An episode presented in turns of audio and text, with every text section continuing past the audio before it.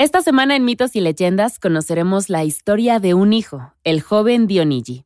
Veremos cómo incluso los peces pequeños pueden funcionar como vía de escape y te dan una razón para dudar acerca de tu anillo de compromiso. Luego, la criatura de la semana es un palo, es un pez, es una serpiente que acompaña a las brujas más solitarias.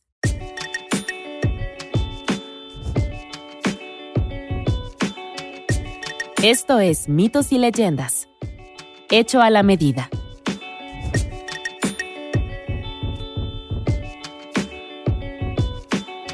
Este es un podcast donde contamos historias de la mitología y el folclore.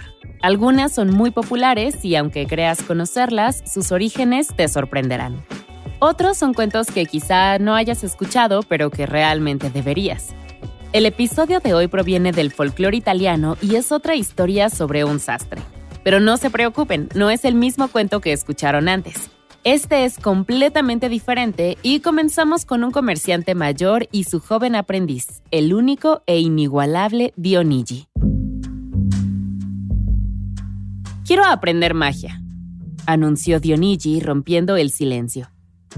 Su tutor, el maestro Latantío, se inclinó más cerca de la costura francesa que tenía entre sus dedos. Pues sí, todos quieren. Ahora vuelve al trabajo.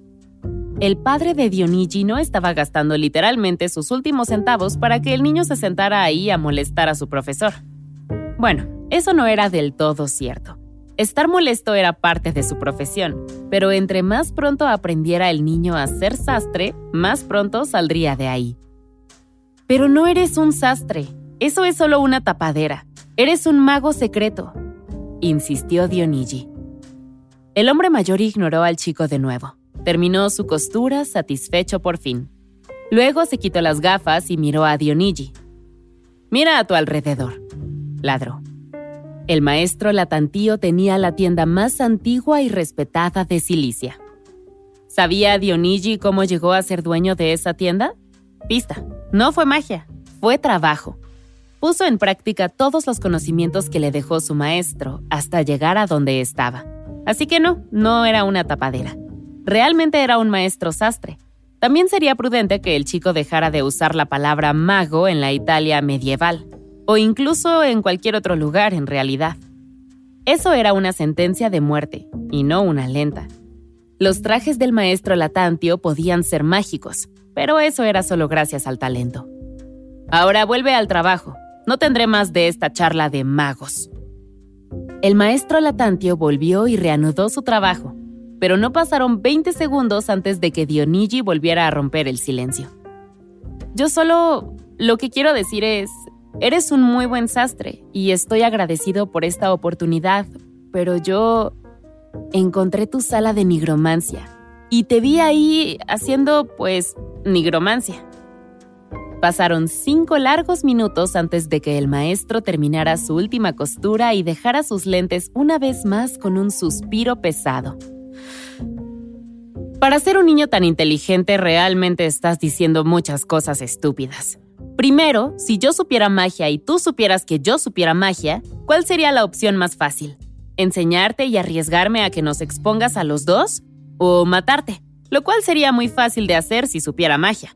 Le diría a tu papá que respondiste una llamada a la aventura o algo así y te fuiste. Los niños siempre hacen eso y nunca vuelven a casa. Dionigi se miró los pies. Entonces, ¿no me vas a enseñar magia? ¡Que no! Pensé que tu papá había dicho que eras inteligente, muchacho. ¿Qué tan obvio podría ser con sus indirectas y sus amenazas? No, no te voy a enseñar, dijo. Y si me vuelves a preguntar, te convertiré en un gusano y pasarás el resto de tu corta vida secándote en la acera. Pero no lo haré, porque no conozco la magia. Con eso, el maestro Latantío se levantó y declaró que había terminado por el día.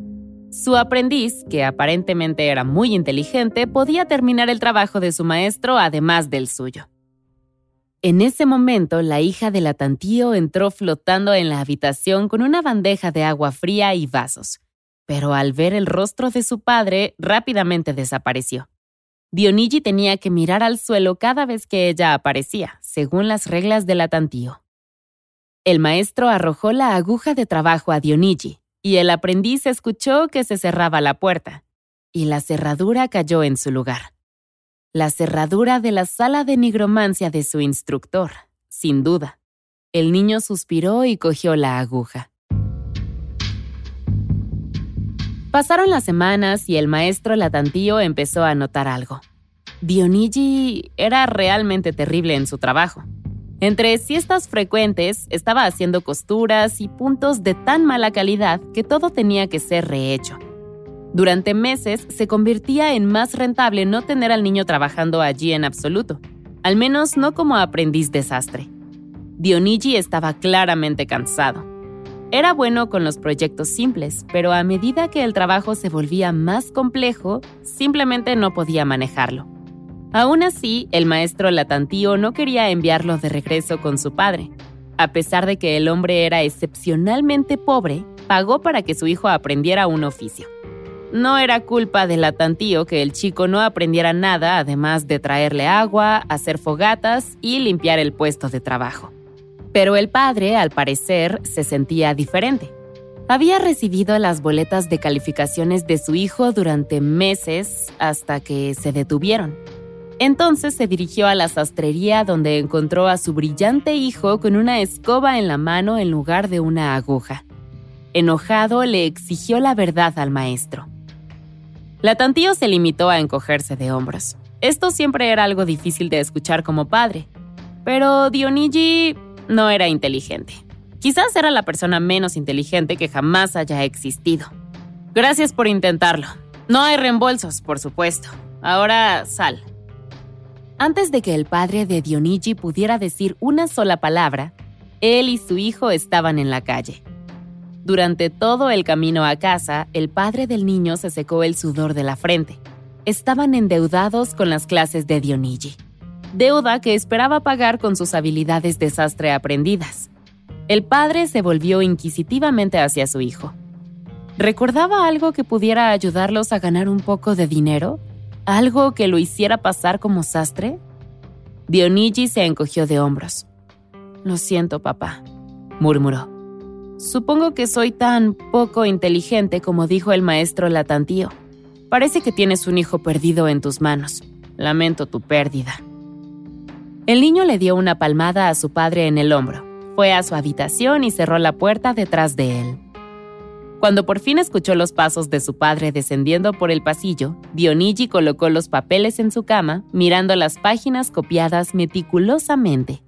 Todas estaban aquí. Las tenía todas.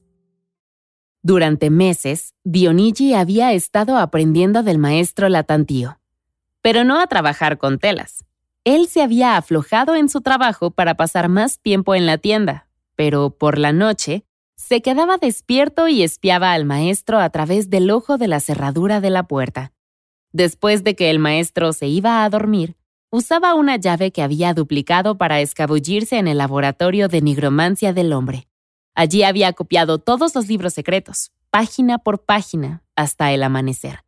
No podía arriesgarse a que el maestro lo encontrara, así que los había cosido dentro de su ropa lo cual fue una suerte, dado que lo habían echado solo con la ropa que llevaba puesta. Ahora, mientras revisaba todo, se dio cuenta de lo que había aprendido. Él lo sabía todo. Después de meses de estudio, práctica y memorización, conocía estos libros de atrás hacia adelante, mejor incluso que el propio maestro. Dionigi registró los pasos de su padre en el pasillo y suspiró. Era hora de irse. Reservaría el pasaje en un barco a la península italiana y viajaría hacia el norte. No podía quedarse en Sicilia y practicar magia, no con el maestro Latantillo tan cerca. Iría, pero primero tendría que dejar a su padre con algo. A la mañana siguiente, el padre de Dionigi se despertó con un bufido afuera. Abrió la puerta y se encontró con un caballo de regalo. Estaba de pie con una nota adjunta, y tan pronto como encontró a alguien para leérselo, se enteró de que decía lo siguiente. Padre, perdón por dejarte tan endeudado con mi falta de inteligencia. Me he ido de la ciudad para siempre. Por favor, no me busques. Para liquidar las deudas contraídas en mi cuenta, Vende a este semental que encontré y robé para traerlo aquí anoche. Tu hijo que definitivamente se ha ido y ya no está aquí, Dionigi. Sobresaltado, el padre lloró por su hijo. Estaba agradecido por el regalo, por supuesto, pero estaba incrédulo. ¿Quién sabía que había sementales salvajes abandonados para ser capturados en Sicilia y que su hijo perezoso y poco notable era muy bueno para atrapar y domesticar en una noche? Sin embargo, su hijo se había ido, y junto con él, toda esperanza de pagar sus deudas a través de un empleo. Este caballo era su única salida, así que lo llevó al mercado. No era la primera vez que Dionigi se convertía en un animal. Al final de su entrenamiento secreto con el maestro, a menudo volaba con alas de águila temprano en la mañana. Pero esta era su primera experiencia como caballo. Decidió pasar una noche o dos en esta forma y cuando tuviera confianza se iría de verdad. Dejaría la puerta de los establos abierta. Algún empleado recibiría una paliza por eso, sin duda. Pero mejor que castigaran a un chico cualquiera a que su padre muriera de hambre lentamente. A toda prisa, su padre siguió la dirección de la nota y ganó lo suficiente para pagar sus deudas y vivir cómodamente durante uno o dos años mientras lo resolvía todo. Una repentina punzada recorrió el corazón de Dionigi, pero esto era lo mejor para ambos. Sin él, su padre podría vivir en paz y con seguridad y tal vez explorar el mundo más allá. Y así, con una última mirada a su padre sentado alegremente en una mesa contando su oro, Dionigi, transformado en caballo, se alejó con el comerciante hasta su villa en la montaña. El nuevo semental tiraría uno de los muchos carruajes del comerciante después de unos días de cuarentena. Por dos días, Dionigi se quedó dentro del lugar, visitado ocasionalmente por el dueño. Después del tercer día, miró hacia las puertas y sabía que era el momento. Respiró lentamente, centró sus pensamientos, recordó el hechizo de memoria y volvió a ser humano. O eso pretendía, porque cuando abrió los ojos, todavía era un caballo. Nuevamente cerró los ojos e imaginó la página.